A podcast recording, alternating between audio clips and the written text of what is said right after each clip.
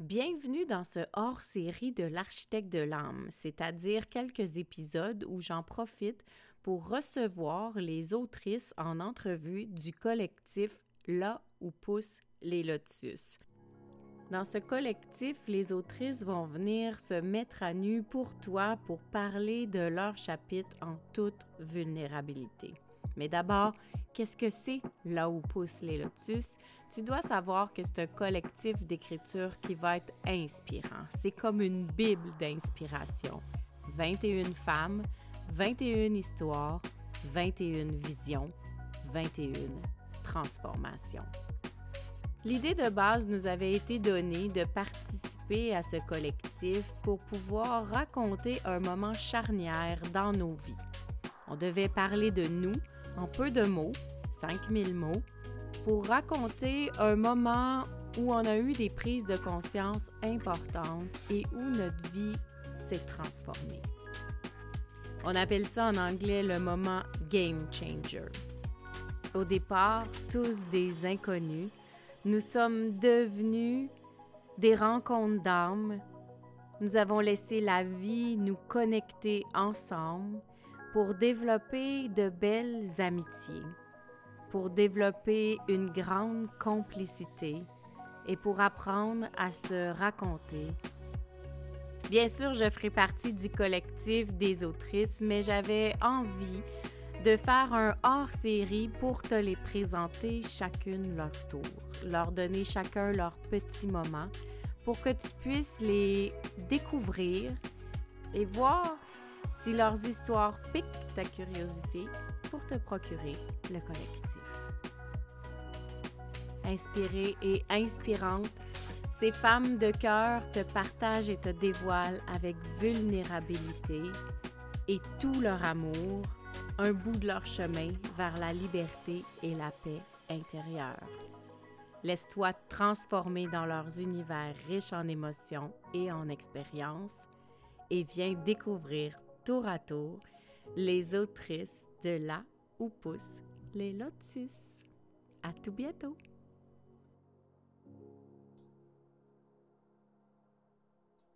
Alors, qui se joint à nous une autre merveilleuse autrice du collectif Là où poussent les lotus que je reçois dans le cadre de la mise à nu de toutes ces 21 autrices. Je te présente aujourd'hui la propriétaire du garage Santé, la merveilleuse, douce et belle Vanessa Pomme Germain. Bienvenue! Allô, merci! Alors, merci d'être là. Merci de venir partager un petit peu euh, qu'est-ce que tu as écrit, qu'est-ce que tu nous réserves comme surprise pour le collectif. D'abord, je te laisse te présenter. Euh, parle-moi de toi un petit peu. Oui, ben merci de me recevoir. Ça me fait vraiment plaisir. Euh, Vanessa Pomme Germain, c'est mon vrai nom sur mon certificat de naissance. Donc, il y en a qui ont mari. Moi, mon père fait, il dit Apple en anglais, c'est un vrai prénom. Fait que c'est ça. ça pomme, pomme pour de vrai. J'aurai 28 ans le mois prochain. Je suis maman d'Arturo, deux ans, euh, depuis ben, début janvier au moment de l'épisode euh, qui va être sorti. Puis je suis en couple avec mon homme depuis euh, six ans et demi. Pour celle, dépendamment de, des tests de personnalité puis de, votre système de croyance, mettons, pour vous donner un, topo, là, je suis Sagittaire ascendant Lion avec une lune en Vierge, mais j'ai comme cinq planètes en Capricorne. Fait que je suis quand même pire, euh, malgré tout mon feu qui, se trame là-dedans. Côté Enneagramme, je suis une 3 en L4. Selon le Human Design, je suis manifesteur. Et euh, avec euh, le Myers-Briggs, je serais la personnalité de l'avocat, donc INFJT. Ouh, ça, ça laisse plein de place à à réfléchir. ben, parce que, tu sais, c'est pas tout le monde qui tripe sur les mêmes affaires. Moi, je tripe sur l'énéagramme, puis je suis comme, oh mon Dieu, tout fit, tout fit. Mais euh, il y en a qui sont plus vraiment human design, puis que là, ça fait comme tac, tac, tac, puis ça se connecte dans leur tête. Fait que voilà. Je suis, euh, j'aime dire que je suis une introvertie sociale. Fait que je travaille dans le public, j'aime les gens quand même, mais je suis bien toute seule, tu sais, puis j'aime ça avoir mes moments de, de retrait. Puis c'est vraiment à petite dose. Fait que souvent, ben, je fais mon social comme avec mon emploi, avec le réseautage, puis après ça, ben, je me retire euh, chez nous dans, mon petit monde. je pratique l'espagnol et l'italien euh, au quotidien. Puis si jamais vous voulez venir me jaser de croissance personnelle, de modification corporelle, parce que je ne sais pas si toi, podcast, une version visuelle, mais si jamais il y a une version YouTube à tout ça, euh, je suis tatouée pas mal de la tête aux pieds. Euh, donc voilà, modification corporelle, tout ce qui est alimentation végane aussi, ben, déjà là, le self-care, l'entraînement, l'alimentation, ça m'intéresse, mais un, petit volet végétal qui me plaît beaucoup. Tout ce qui est livres, plantes, animaux, euh, on peut s'en parler, puis on va peut-être devenir amis, ça me fait vraiment plaisir. puis côté professionnel, euh, j'aime dire aussi que je suis mécanicienne anatomique. J'adore. Donc, comme tu l'as mentionné, je suis propriétaire euh, du garage santé qui est situé à Saint-Hubert. En d'autres mots, ça veut dire que je suis masso-orthothérapeute. Donc, l'orthothérapie, c'est une spécialité de la massothérapie qui va viser les muscles de la posture et les muscles de la respiration. Donc, c'est vraiment plus comme un massage thérapeutique que de détente, mais il y a une partie de détente parce que moi, je ne peux pas aller travailler tes muscles plus profonds sans avoir détendu la musculature euh, superficielle en premier. Puis, autant que quand on dit thérapeutique, souvent les gens ont peur que ça leur fasse mal. Ça fait pas mal. Moi, ça me sert à rien de te rentrer dedans puis que tes muscles se passent ou que tu sautes de quatre pieds de haut quand tu es couché sur ma table parce que c'est contre-productif. le but, c'est de détendre ta musculature, pas de la faire crisper encore plus. Fait que des fois, c'est des petits euh, ben, des petites nuances que les gens ne euh, connaissent pas nécessairement. Je suis aussi partenaire d'affaires avec Body. Donc, moi, mon but, c'est vraiment de t'aider à prendre soin de la plus belle machine qui existe, notre corps. C'est la plus complexe, c'est la plus. Mais tu sais, euh, là, en plus, ça sort en janvier, je vous invite à faire le topo sur combien d'argent tu as mis sur ton auto dans la dernière année versus combien d'argent tu as mis sur ton hmm. corps, sur ton bien-être, sur ton autant physique que mental. Comprenez-vous pourquoi on s'entend bien, on a le même langage. Moi, c'est mettre les mains sur ton volant. Toi, c'est vraiment faire tes alignements puis prendre soin de ta machine. Oui, vraiment 100% euh, puis, tu sais, même chose, l'entretien de frein, puis tout, il y a plein de déclinaisons de machines qu'on peut faire, mais les gens le font pour leur char parce que ça coûte 1000 pièces changer des maudits breaks. Mais je veux dire, ça ne change pas bien un rein ou un foie ou tu sais. Les gens ne font pas attention. Donc, moi, mon but, c'est de vous aider à faire ça avec le relâchement musculaire de la massothérapie, mais avec le redressement qui passe entre autres par la nutrition et euh, avec euh, le renforcement. Donc, euh, Body m'aide à faire ça aussi accessoirement, parce que je fais beaucoup de choses. Euh, je suis, ben, j'ai mon podcast à moi, le podcast euh, du Garage Santé. Puis je suis aussi euh, une chef de clan de la Montérégie Est avec le réseau des mères en affaires. Donc, une fois par mois, on fait des activités, on se rejoint, puis ben, on réseaute entre femmes et hommes entrepreneurs maintenant. Voilà, fait que j'ai plusieurs chapeaux. Avec tout ça, est-ce que tu étais aussi une autrice avant Là où poussent les lotus? Non, non, moi, c'est. Euh, ben, ça fait partie de mes objectifs, mais Vanessa, 8 ans, rêvait d'être. Tu sais, moi, à 8 ans, dans mon, ma grande introvertie de j'ai pas besoin d'amis, j'allais à la bibliothèque à tous les deux jours. Je rêvais vraiment d'être autrice. Pour moi, c'était comme, tu sais, je veux dire, il y en a qui rêvent d'être chanteuse. Moi, je rêvais d'être auteur, euh, tu sais. C'était comme, oh mon Dieu, puis je, lisais, tu sais, en troisième année, j'avais lu toutes les Aragon, toutes les Harry Potter, toutes, euh, toutes c'est des, briques, puis le monde, se disait, ben voyons, euh, moi, à Moss d'Aragon, ça me durait une journée et demie. Oh, euh, oui, c'est ça. J'avais mon trajet, tu sais, puis je me rappelle, il y avait le chien dans sa clôture qui je, flattais, puis tout, puis le monsieur, tu sais, on, eh, mon Dieu qu'on ferait plus ça maintenant, mais euh, ben, je pense que j'avais demandé à mon père, mais le monsieur, parce qu'il faisait accoupler sa chienne, puis à un moment donné, il m'avait fait rentrer chez eux, mais tu sais, j'avais demandé à mon père avant, c'est correct, je vais tout le temps là, c'est cette maison-là, mais Oh mon Dieu, qu'on ferait plus ça aujourd'hui.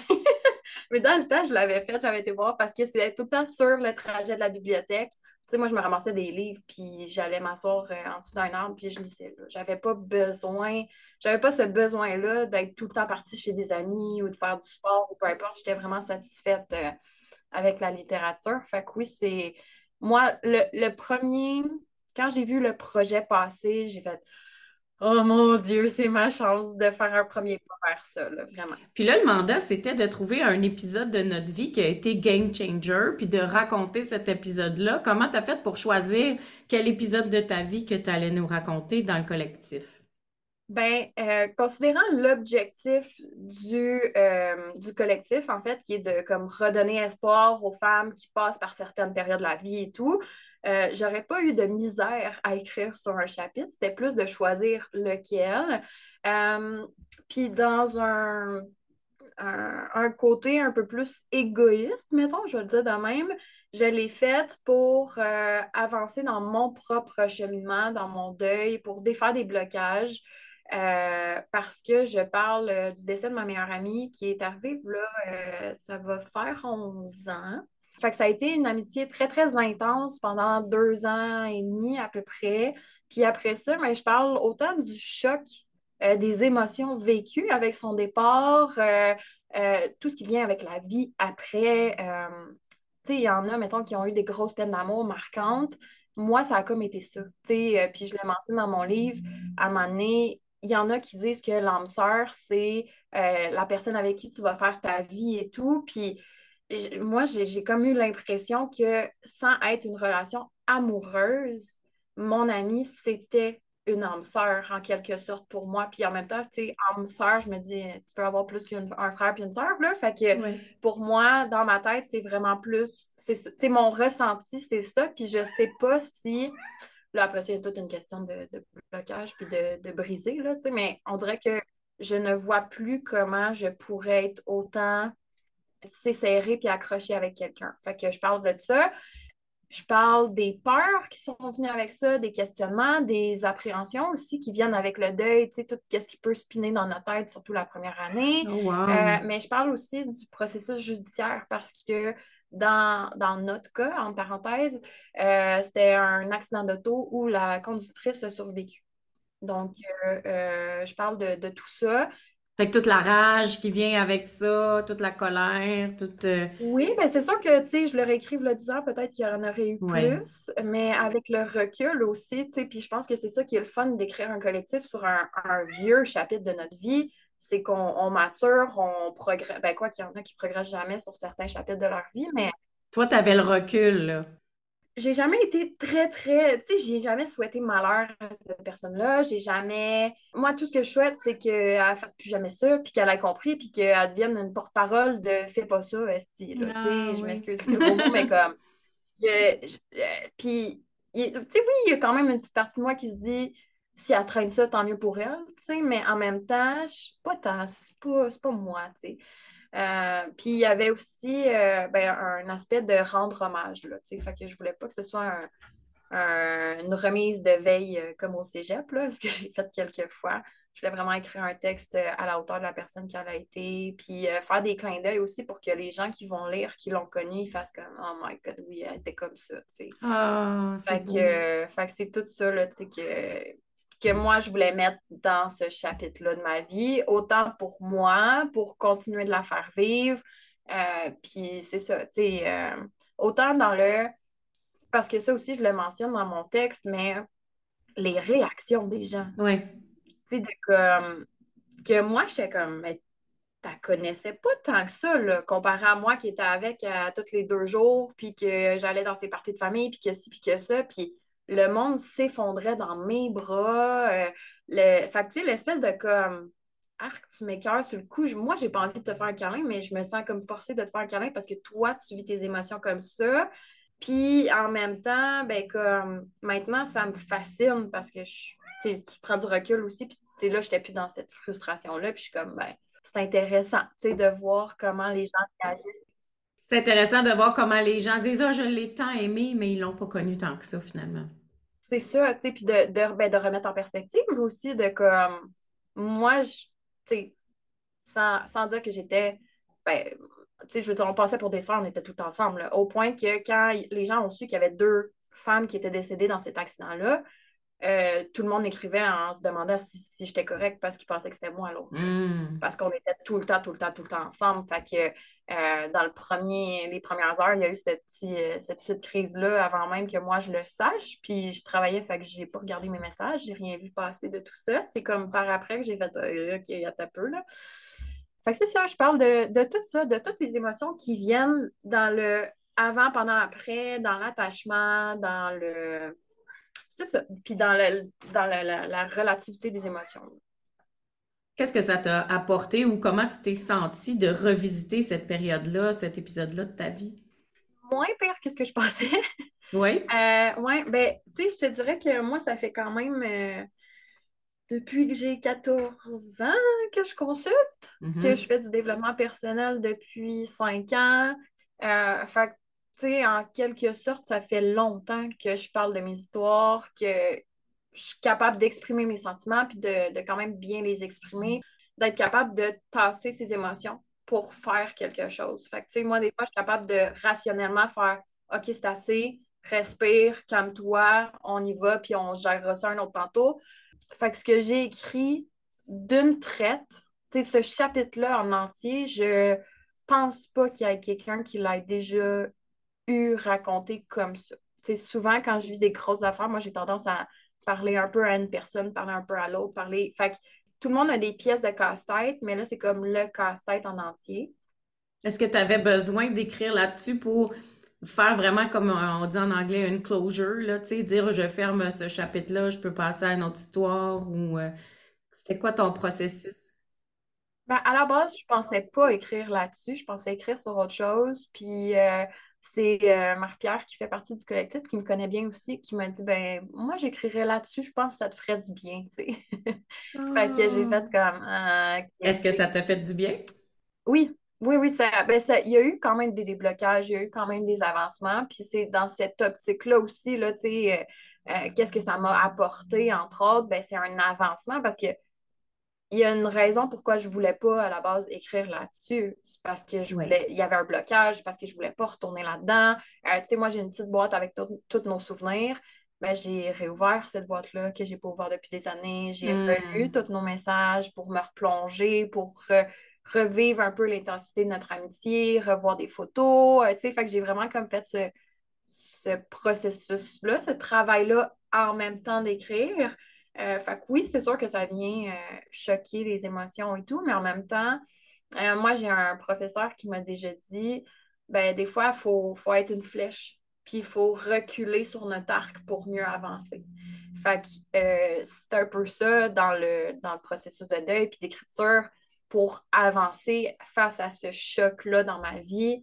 Ben oui, il a fallu que je revive un peu tout ça à différents degrés, on s'entend, là, tu sais. Puis je Oui. l'explique aussi, pour moi, le deuil, à, à cette époque-là, moi, je, je regardais fréquemment les sept étapes du deuil, puis je me demandais, j'étais rendue où, puis quand est-ce que ça allait finir? Ouais. Puis aujourd'hui, Mais c'est pas ça, tu sais. Puis je l'écris, euh, je l'ai écrit dans mon livre, je, tu sais, là, on parle, puis je sais plus comment je l'ai écrit, mais c'est, ah, ben, je pense que je l'ai écrit comme ça, c'est une roue qui tourne, puis c'est juste que ta roue, elle va prendre plus ou moins de vitesse selon les périodes de ta vie, ou elle va, sais, au début, elle spinne vraiment vite, puis à un moment donné, elle, elle ralentit, mais c'est une roue, puis c'est normal qu'une fois de temps en temps, tu retombes dans la colère, qui est genre la deuxième étape, ou que des fois, tu sois dans la tristesse, ou dans, tu sais, fait que c'est pas une checklist de comme check, next, next, next, ok, parfait, c'est fini. c'est pas un but à atteindre, les sept étapes finalement. Ben, idéalement, on, on se met pas ça comme objectif, mais, euh, mais non, tu sais, moi, c'est ça. Puis, tu sais, moi, ça a été le premier gros deuil dans ma vie. Est-ce que tu as réalisé ça, cette roue-là? Excuse-moi, je t'ai comme coupé. Est-ce que tu as, réalisé que c'était une roue en écrivant ton livre à force de revoir par où tu avais passé? Non, Non. non, non, non. C'est au fil des ans, quand j'étais comme, euh, voyons, les sept étapes, euh, je suis pas, pas censée être rendue à sept, puis fini, on n'en parle plus, tu sais, je me sentais retourner dans la deux, dans la quatre, tu sais, Ouais. je les ai pas par cœur, là.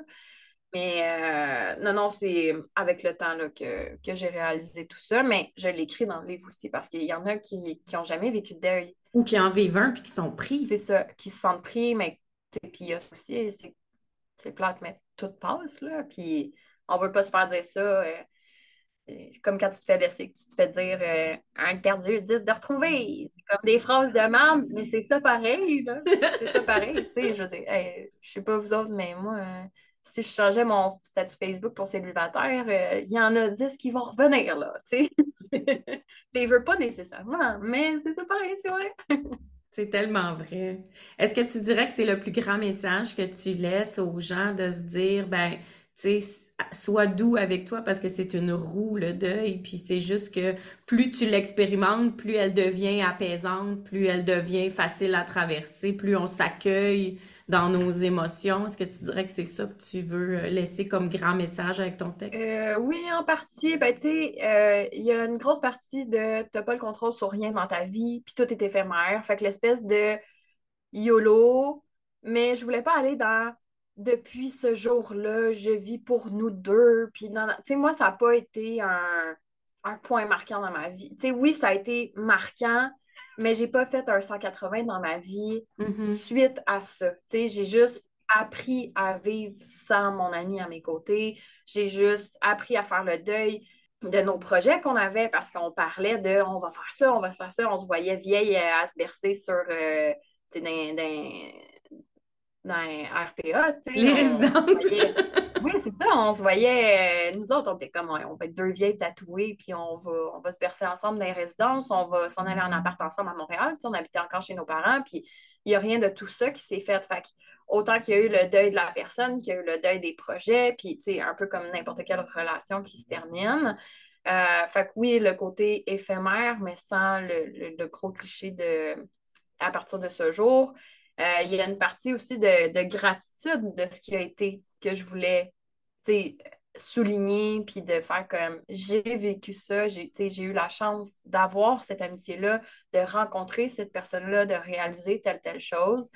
Euh, comme je disais un peu plus tôt, je voulais parler un peu du processus judiciaire, puis oui, mentionner ma, ma colère, ma frustration, mais en même temps, de montrer que des fois, il y a des choses qui valent mieux d'être laissées aller. Hmm. Parce que la sentence qu'elle a eue, au final, ce n'est pas la première sentence qu'elle a eue. Tu sais, on sait avec notre système, le- Oui. le- les rappels, les ci, les ça, là, qui peuvent retourner en cours.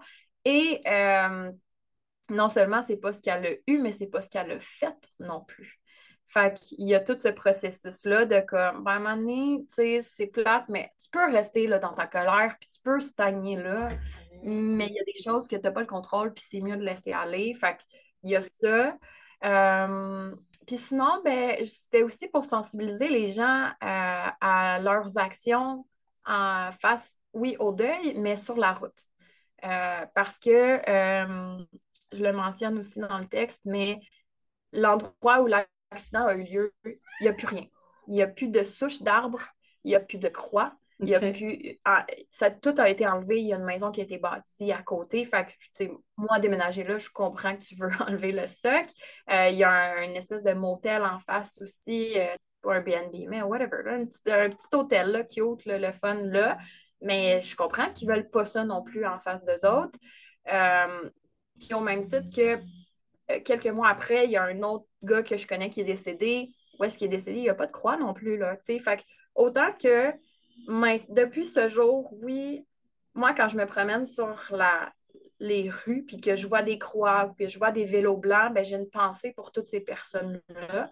Mais il y a une partie de moi qui se dit, crème, si sur ces deux places-là que je connais per- personnellement, il n'y a rien, quels autres endroits on oublie un peu ces gens-là? Fait que c'est de, de faire comme, ben, tu sais, s'il y a des croix, là, puis que tu as tendance à faire de la vitesse ou que tu as tendance à, ben, peut-être que tu devrais comme te remettre en question, puis faire attention ou penser au moins à, à ces dangers-là, puis à ces... Ouais. euh, fait que c'est un peu ça là, que je voulais C'est facile de se sensibiliser quand tu le vois, mais quand tu le vois ça, pas, c'est ça, c'est facile d'oublier. Se sensibiliser dans le vide, Ouais. c'est dur, là, de...